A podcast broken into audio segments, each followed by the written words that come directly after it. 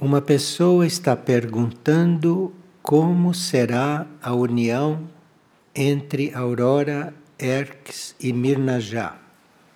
Três centros que devem, neste momento, trabalharem juntos. Cada centro planetário dos que nós conhecemos tem a sua energia e a sua tarefa básica. Mas eles devem se unir no trabalho de manifestar o ensinamento. Hoje, aqui, por exemplo, nós vamos estudar algumas coisas que são ensinamentos de Muriel, que é da hierarquia do Centro Aurora. E assim os centros se unem não só no ensinamento, mas também, principalmente, unem suas energias para o resgate planetário. Toda a hierarquia planetária está se ocupando do resgate, do resgate das mônadas e do resgate das almas. Agora, quando o centro planetário está manifestado no plano físico, ele pode também estar tratando de resgate dos corpos então, isto é uma colaboração entre aqueles que trabalham no plano físico com os membros da hierarquia que estão em outros planos. Então, os centros planetários cuidam de mônadas, de almas, e aqui no plano físico cuidam também de preparar os veículos. No caso de Aurora, por exemplo, deve se ocupar de cura, cura cósmica, cura espiritual e também sintomas no corpo físico que possam criar obstáculos para as curas no planos internos. Então, no fundo, todos os centros planetários cuidam também de cura, mas a Aurora cuida especificamente desse assunto. Mirnajá cuida mais da cura das mônadas. As mônadas transitaram pelo universo e algumas recolheram resíduos que nós não podemos imaginar o que são, porque são resíduos cósmicos que elas não puderam, porque ainda não sabiam, transmutar esses resíduos antes de chegarem à Terra ou antes de se manifestarem na Terra. E Mirnajá tem este tipo de cura aos seus cuidados, isto é, curar as mônadas, procurar purificar ou limpar das mônadas esses resíduos. Então, os centros trabalham todos em conjunto. E eles são para nós um exemplo de união e embora os outros centros que nós conhecemos trabalhem também, eles não estão se manifestando da forma como Erques, Aurora e Mirnajá estão e como Lis está também se preparando para se manifestar no plano físico com mais intensidade. E outra pessoa está perguntando como identificar os falsos profetas. E quando fazem profecias e emitem o ensinamento pseudo-esotérico. Bem, nós identificamos os falsos instrutores, os falsos profetas, pelo conteúdo do que eles manifestam. O conteúdo quando vem de uma fonte falsa, sempre se denuncia em algum detalhe. Então, o conteúdo pode ser perfeito, mas se é falso, ali dentro tem algum detalhe que o compromete completamente.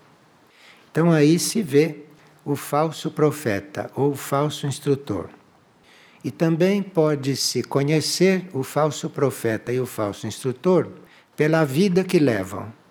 Se levam uma vida comum, se levam uma vida como a de todos, ou uma vida comprometida com as coisas da vida normal da humanidade, isto não são instrutores ou profetas, no nível em que se anunciam. E também se conhece quando são falsos, quando falam de si mesmo, quando começam a se endeusar, começam a se apresentar demais e começam a falar muito de si, mais de si do que aquilo que vem trazendo. E algumas vezes é necessário que o instrutor fale de si, mas isto é muito rápido e a gente reconhece que aquilo é estritamente necessário, porque está sendo dito para servir de referência para nós em algum ponto. Então, pode-se falar de nós como referência em alguma coisa, mas fora disso, falar de si não cabe dentro do ensinamento. E uma pessoa está perguntando se, dentro daquilo que já foi programado pela lei do karma em uma existência, se é possível que acontecimentos não previstos ocorram por uma necessidade. Sim, existe um karma básico para todos nós. E este karma básico é previsto para aquela encarnação. Mas é real também que o karma vai sendo constituído à medida que se vive. Então nós encarnamos com um karma básico para aquela vida, mas desde que começamos a encarnação, começamos a criar karma. Ou transformando o karma previsto, ou equilibrando, ou criando novo karma. O karma não é fixo. Existe um karma básico mas nós somos livres para criar mau karma, bom karma ou karma neutro, conforme o caso. E quem conhece a lei do karma procura criar karma positivo. E quem está amadurecido na lei do karma cria karma neutro. Isto é algo que depende do nosso estágio evolutivo. Isto é algo que diz respeito àquilo que devemos manifestar aqui. Então, existe um momento, existe um grau evolutivo em que nós teríamos que estar muito atentos para não criarmos karma negativo. Depois, um outro estágio no qual nós nos empenhamos em criar karma positivo, mas no fim trata-se de não criar karma positivo e nem negativo, criar um karma neutro. Mas a gente tem que ser um pouco vivido na lei do karma para estar no estágio de karma neutro. E uma pessoa sonhou que estava sendo operada. Ela nada via e nem ouvia, mas perguntou no sonho: Quando eu acordar, vou sentir dor? Porque ela estava sendo operada, mas no sonho não sentia dor. E uma voz lhe disse: Você não vai sentir dor. Mas quando ela acordou, ela viu que o lado esquerdo do rosto estava todo molhado. E ela então pergunta por que que isso aconteceu. O nosso rosto simboliza a nossa personalidade. O rosto simboliza nossa personalidade, o nosso ego. E o rosto molhado significa eliminação de toxinas e purificação da personalidade. Ela acordou só com o lado esquerdo, porque depois da cirurgia lhe mandaram um recado de que ela havia sido purificada na personalidade. Foi uma cirurgia que refletiu na purificação da sua personalidade. Por isso que o rosto estava molhado. E aqui uma pessoa está perguntando sobre a coroa de espinhos que se aplicou sobre a cabeça de Jesus. Entre os que acompanhavam Jesus, ou entre os que faziam parte do trabalho dele, havia alguns que estavam um pouco admirados dele não só não se defender, mas como ele, com os poderes que tinha, não evitar o que estava acontecendo. Então, isto era uma dúvida que surgiu na mente de alguns que faziam parte do grupo, que o acompanhavam. Como que um filho de Deus, ou um Deus, pode passar por tudo isto sem evitar? Então, a uma certa altura, colocaram na cabeça de Jesus uma coroa de espinhos. Porque a coroa de espinhos é um símbolo e que naquele momento alguém foi inspirado a colocar este símbolo para que todo mundo compreendesse. Porque naquele tempo as pessoas mais informadas conheciam certos símbolos. E a coroa de espinhos representa renúncia à utilização do poder. Então, quem duvidava por que, que ele não se liberta de tudo isto, colocaram a coroa de espinhos e ele via que aquilo representava que ele tinha renunciado à utilização de todo e qualquer poder. Agora vamos passar a algumas coisas que Muriel, Muriel, como vocês sabem, é o nome que quem nós conhecemos como Pio de Petreutina, Padre Pio de Petreutina, usa agora como hierarquia em Aurora. Então, Muriel enviou certas coisas dedicando a todos aqueles seres que estão se consagrando, a todos aqueles seres que são residentes em Figueira, em Aurora, e a todos aqueles seres que são colaboradores do trabalho. Então, são coisas que tanto servem para quem se consagrou, como possam ser os monges ou algum de vocês que tenha se consagrado secretamente, aos colaboradores e aos residentes de Figueira. E ele explicou durante o texto que ele não estava chamando a atenção de ninguém mas que estava nos preparando para os momentos nos quais a providência divina desce sobre este mundo e ela não deve ser destruída por nós. Ela não deve ser destruída. Ele usou a palavra destruída. Ela não deve ser deixada inócua. Providência está descendo e nós temos que tomar cuidado para não destruí-la. Porque a humanidade parece que não reconhece muito a previdência divina. Então está falando conosco porque diz que neste momento isto é muito importante, muito importante no nosso preparo para os momentos que se aproximam. Muriel é um instrutor de mônadas e um instrutor de almas, mas sempre que é necessário, envia algumas instruções para os egos, para as personalidades, como está enviando para nós agora. E ele está chamando a nossa atenção porque parece que nós devemos avaliar um pouco melhor a utilidade dos bens materiais e dos bens espirituais que temos recebido.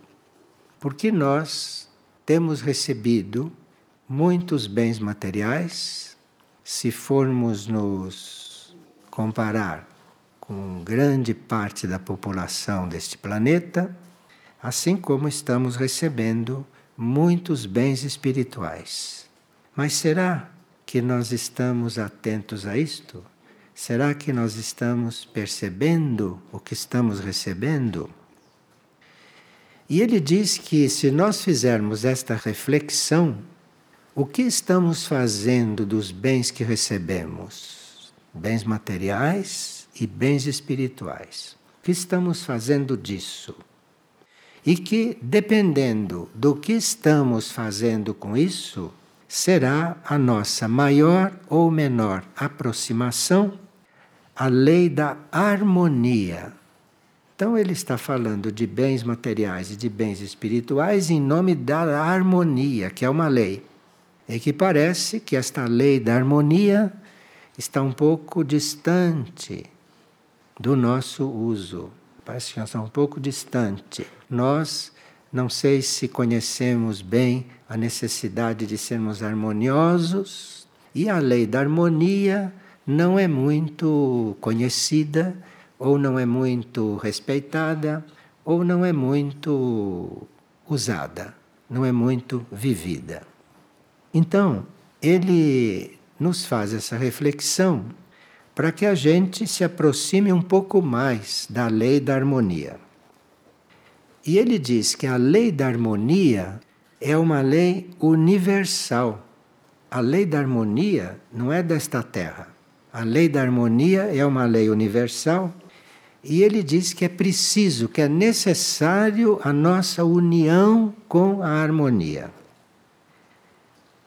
E ele diz que perceber o momento em que a providência divina chega às nossas mãos é muito importante para que a gente permita que esta providência continue a fluir. Às vezes, algo desce sobre nós da divina providência, desta fonte universal e cósmica, e nós teríamos que permitir que aquilo continue a fluir e não que a gente fique restringindo aquilo que é vindo como harmonia daquilo que vem do alto. Ele diz que, para começar, nós teríamos que ser gratos por tudo, por tudo aquilo que recebemos. E nós continuamos a receber continuamente, nós estamos respirando o tempo todo. Será que a gente agradece pelo ar que está respirando? Se nós agradecêssemos, ele não estaria perguntando. Será que a gente agradece pelo ar que respira? Será que a gente agradece pelos bens materiais que estão à nossa disposição? Será que a gente agradece por estar sendo ensinado, por estar sendo instruído? E ele diz: a todos os bens nós acrescentamos a gratidão. E enquanto usamos os bens, quando nos alimentamos, quando respiramos e quando vivemos, recordaremos dos nossos irmãos que têm pouco alimento, que respiram com dificuldade. Será que nós nos lembramos deles? Veja como precisamos hein, destas perguntas.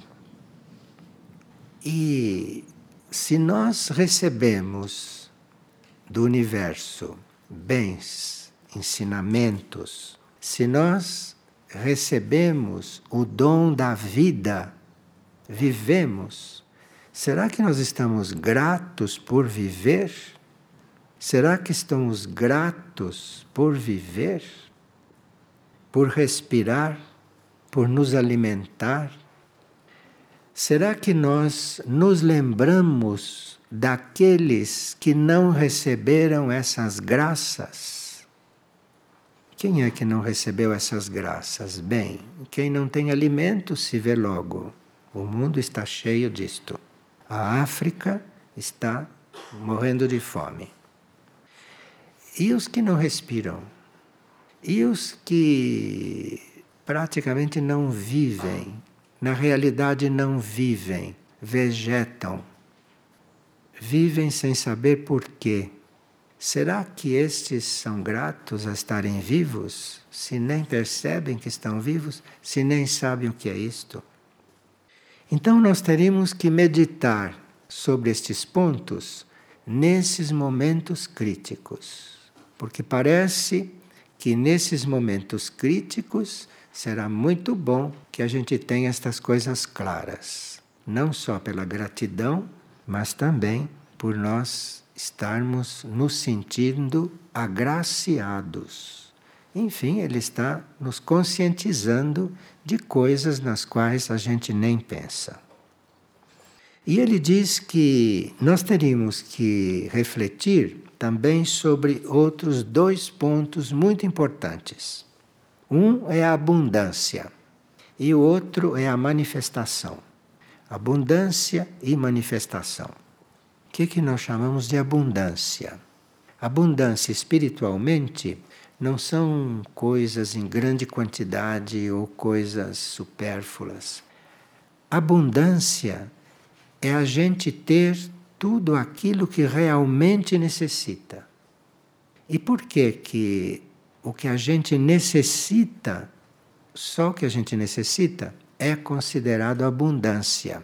Porque isto é um planeta purificador, é um planeta no qual a humanidade como um todo está aqui para se purificar. Então, é um planeta que apresenta como escola, que apresenta como ensinamento que apresenta como, como prática para aqueles que precisam crescer a necessidade. E a abundância é aquilo que supre a necessidade. Para nós, abundância é ser rico, para nós, abundância é ter economias, para nós, abundância é ter coisas guardadas, ter coisas estocadas. Isto é, nós somos completamente fora de caminho. Quando nós temos aquilo que é necessário para as nossas reais necessidades, nós estamos na abundância. Além disto, nós estamos fazendo parte do grande desequilíbrio deste mundo. Ele não diz estas coisas porque para não se confundir com o que ele está dizendo com coisas políticas, mas eu não tenho razão para ser tão sintético, então posso acrescentar isto.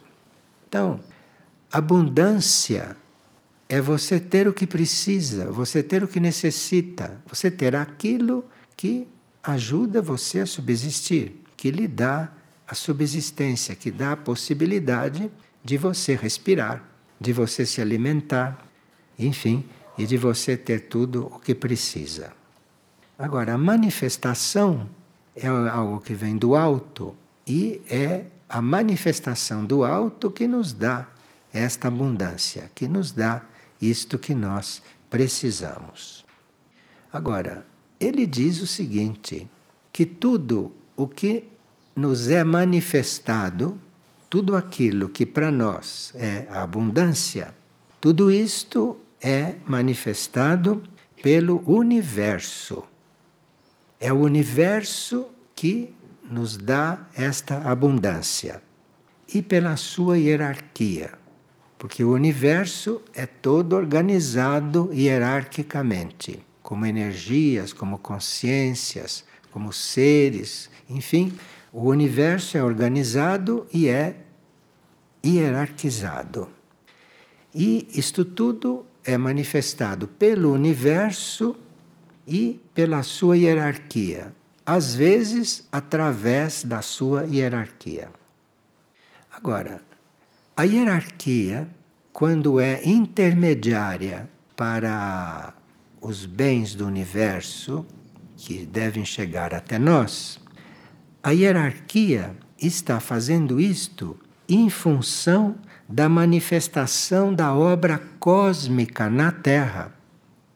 Então, se a, a lei da manifestação está nos dando a abundância, isto é para que nós manifestemos a obra cósmica na Terra. E nós somos parte desta obra cósmica na Terra. A humanidade é uma obra cósmica nesta Terra.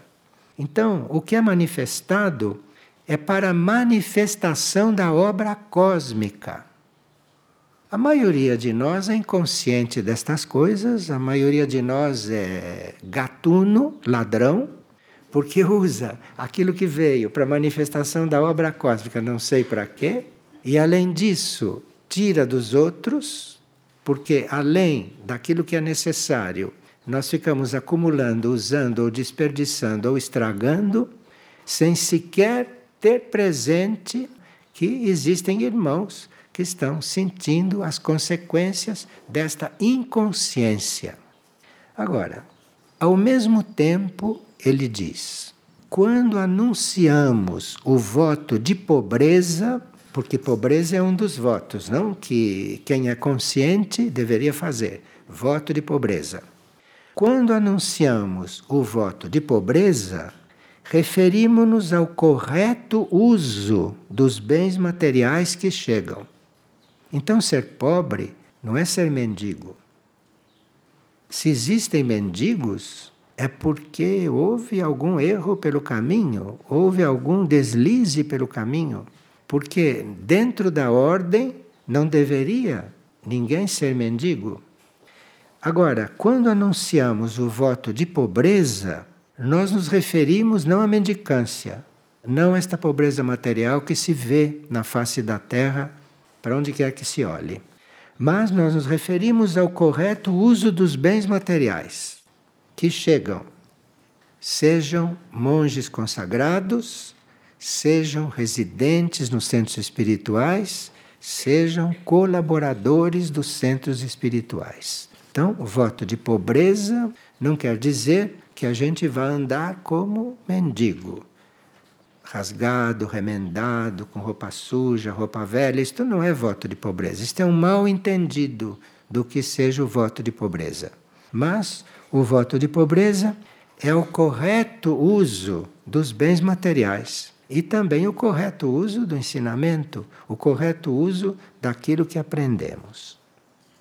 E ele nos diz que para nós seria muito difícil e muito complicado se nós afastássemos os nossos corações daquilo que é a hierarquia.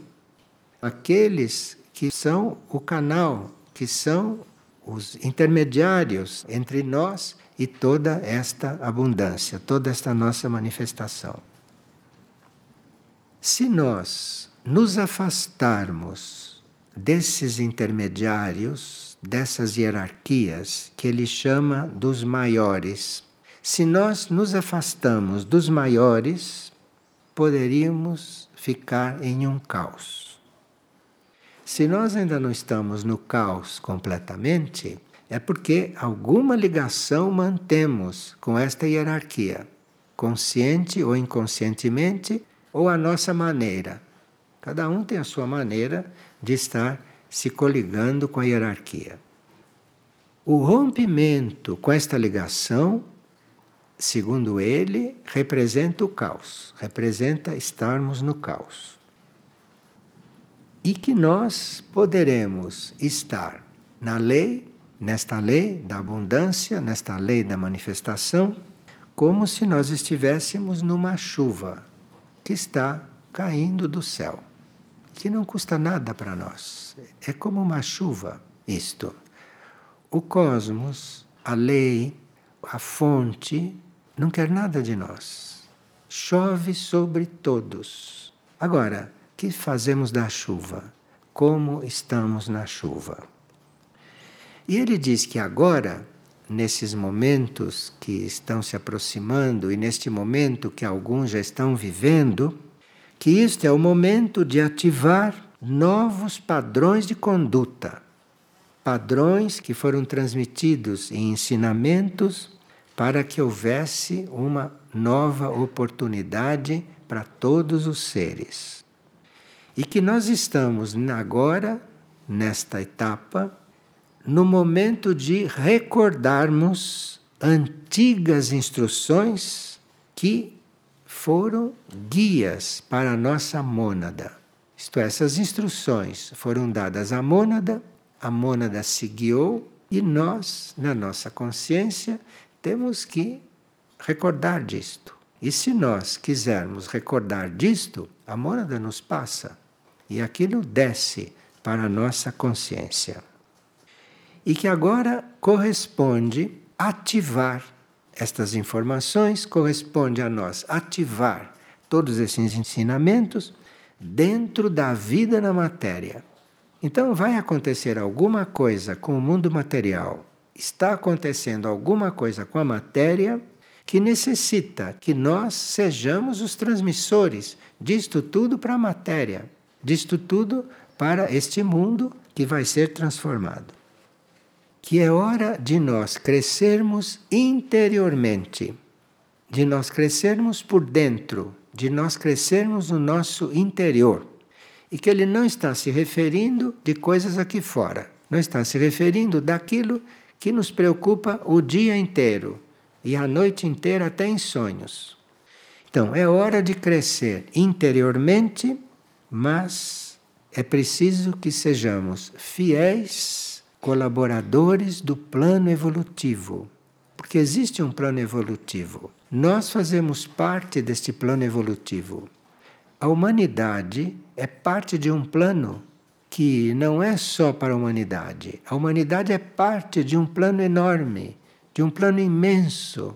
E nós teríamos que fazer a nossa parte dentro deste plano.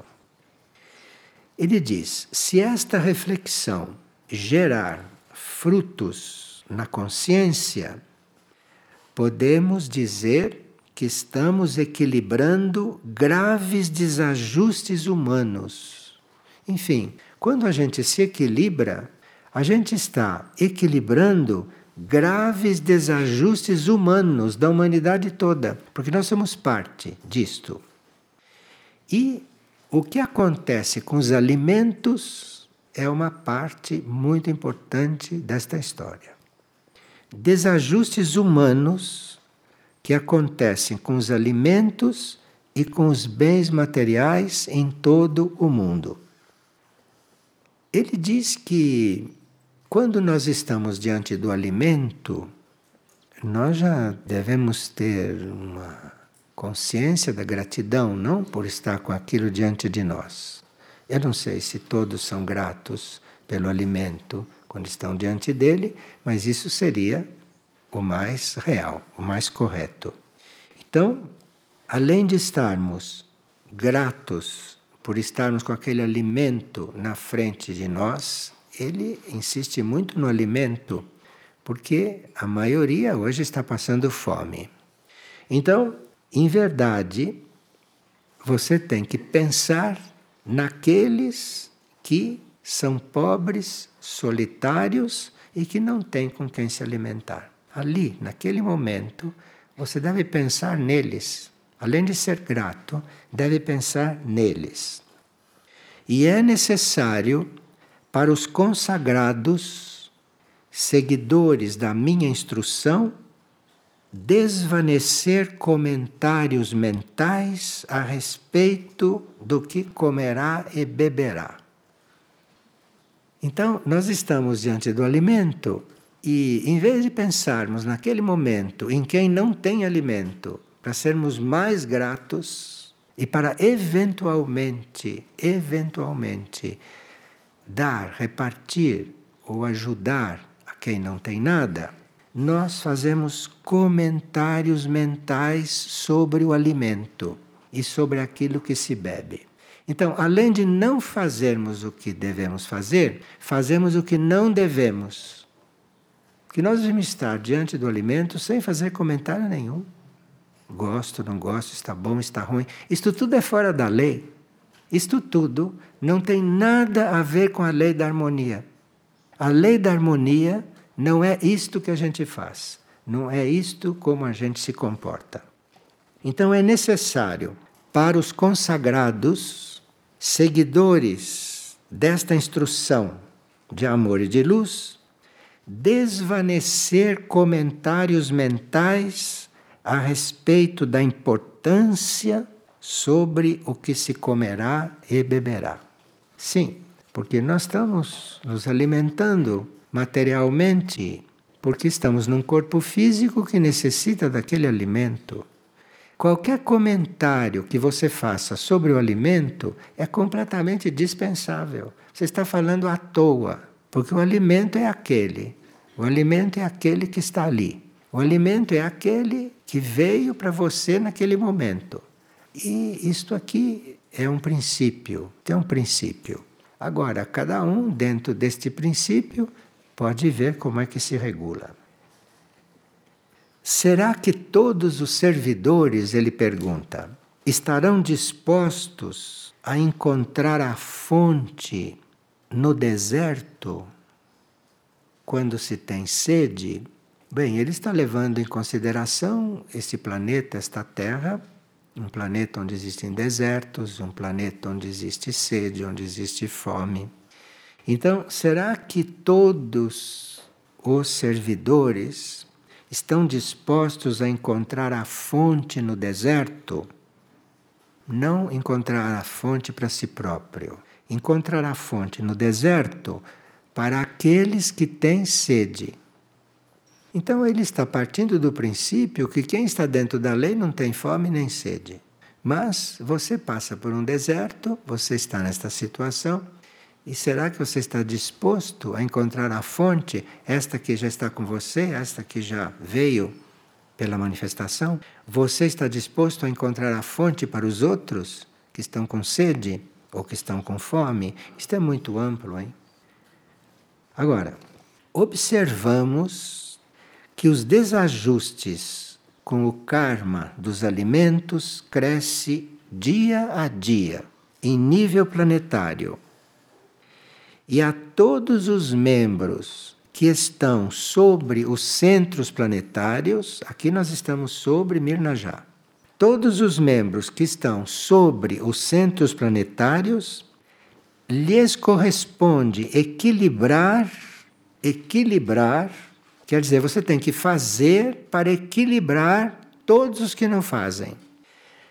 Corresponde equilibrar e irradiar o alinhamento diante da providência e frente às proporções que cada um recebe. Isto é, quanto mais você recebe, mais você tem que equilibrar, aperfeiçoar o seu alinhamento, que é para você irradiar isto irradiar, porque isso não se ensina, isto se irradia e o outro recebe esta irradiação. O outro recebe esses raios, aonde quer que ele esteja. Um verdadeiro ser espiritual protege a manifestação. Como é que você protege a manifestação? É estando nesta atitude. Você está protegendo a manifestação. Você não está destruindo a manifestação, inclusive criando um karma que pode em seguida romper com este equilíbrio, romper com esta manifestação. Então, um verdadeiro ser espiritual protege a manifestação primeiro de si mesmo, porque segundo ele, nós somos tentados o tempo todo. Nós podemos aqui estar perfeitamente sintonizados com tudo isto. Mas quando a gente caminha daqui para o refeitório, durante aquele trajeto, nós vamos ser tentados de todas as formas, inclusive inconscientemente, e chegamos lá no refeitório como se não tivéssemos ouvido nada. Vocês têm experiência disto. Então, primeiro é preciso se proteger da tentação a si mesmo, para depois poder instruir as demais consciências. Enfim, é quando você está fazendo uma coisa, quando você está realmente vivendo uma coisa, é que você está instruindo. Você está vivendo uma coisa, o que você está realmente vivendo, aquilo é a instrução que você passa, não é o resto. É aquilo que você vive, aquilo que é a instrução. É aquilo que realmente vale. E aqui ele diz: eu não estou chamando a atenção de vocês. Eu só os estou preparando para esses momentos em que a providência divina que desce para este mundo não seja destruída pela humanidade. Porque isso de nós sermos irresponsáveis e inconscientes diante da manifestação diante da harmonia e de tudo isso, de toda esta graça, mas agora, nos tempos que chegam, nestes momentos em que a providência divina continua descendo, ela poderá ser destruída por parte da humanidade.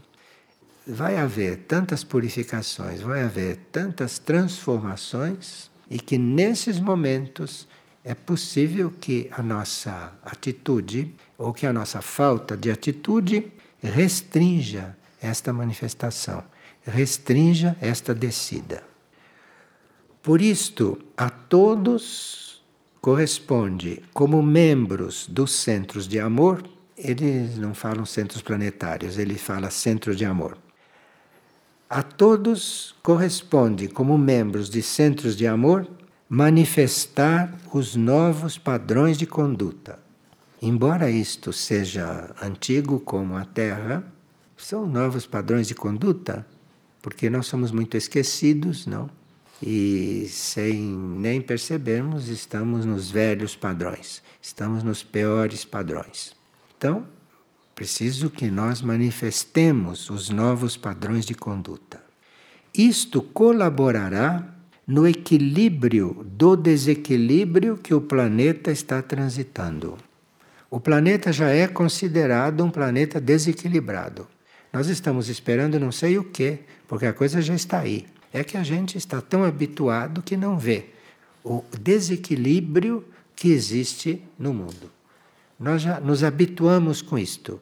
E para nós, o desequilíbrio já é habitual. Mas o planeta já está desequilibrado. E cada alimento que é colocado a serviço diante da mão dos pobres significa que estas almas estão recebendo a oportunidade de se equilibrar com a lei da providência. Então veja como Madre Teresa disse, não, ao grupo operativo, disse a todos nós que fôssemos servir aos pobres nas ruas. Este é um momento muito importante de fazer isto. Por que, que isto é tão importante? Isto é muito importante porque eles que não estão nesta situação de graça que todos nós estamos, eles devem ter uma oportunidade de se equilibrar, porque nós estamos no final de um ciclo. Então é a última oportunidade de alguém se equilibrar. E como será, não? Que ele sendo assistido, que ele sendo tratado, que ele sendo cuidado, o que será que acontece? Que ali ele tem uma oportunidade de se equilibrar. Isto é com ele. Você não pode equilibrar um pobre. Você não pode equilibrar um mendigo. Mas você pode estar ali você equilibrado e fazendo o que pode fazer com ele e fazendo o que ele necessita.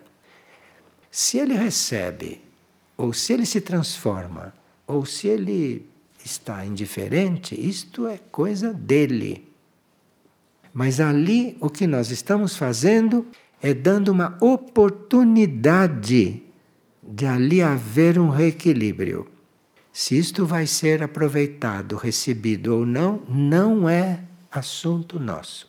Nós temos que estar ali como se estivéssemos realmente a serviço, como se estivéssemos realmente fazendo o que temos que fazer. Isto é, se uma mônada, se uma alma passou por certas experiências e hoje é um mendigo de rua, ele tem que ter uma última oportunidade não sei se é a última, mas ele tem que ter uma oportunidade, porque esses são momentos muito graves.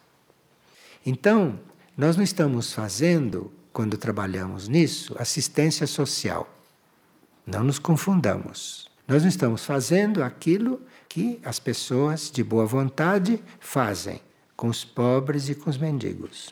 Nós estamos ali levando uma oportunidade para algo se equilibrar diante deles e dentro deles. E isto pode acontecer, e isto deve estar acontecendo. É que eu não sei se nós estamos nos ocupando de toda esta parte oculta, ou se nós estamos apenas trabalhando externamente, fazendo o nosso trabalho externo, é melhor do que nada mas o trabalho não é só esse. O trabalho não é só atender aos mendigos. O trabalho não é só levar o suprimento. O trabalho é realmente você estar num tal alinhamento, numa tal sintonia que lhe dê oportunidade de mexer alguma coisa dentro dele. Isto é que é o trabalho. A oração, ele diz, é o caminho que constrói o novo estado de consciência. Que vocês não desconhecem que nós somos muito orgulhosos, não?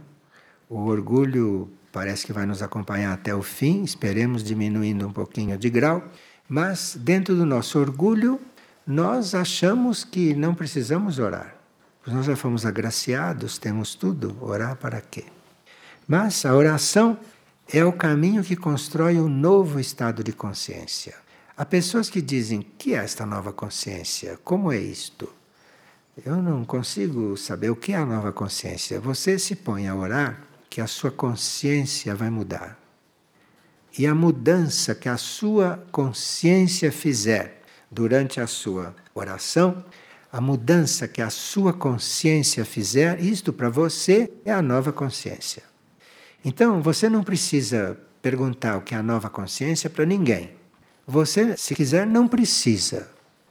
Você se põe a orar realmente que a sua consciência vai mudar.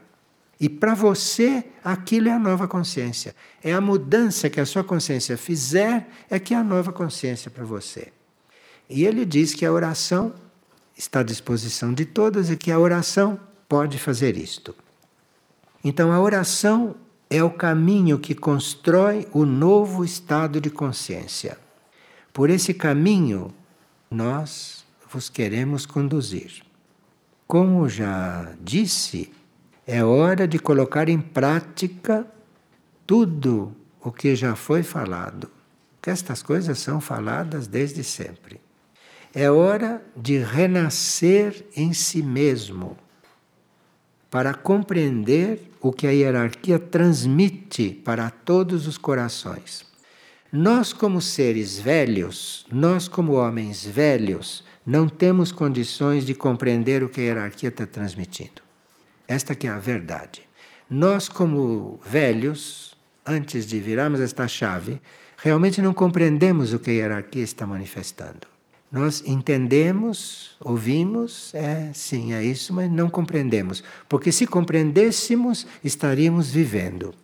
Então é hora de renascer em si mesmo. Porque o trabalho da hierarquia nos é nos ensinar alguma coisa. E que nós estamos cansados de ouvir Nada daquilo é novidade, mas está fazendo uma outra tentativa de nós renascermos.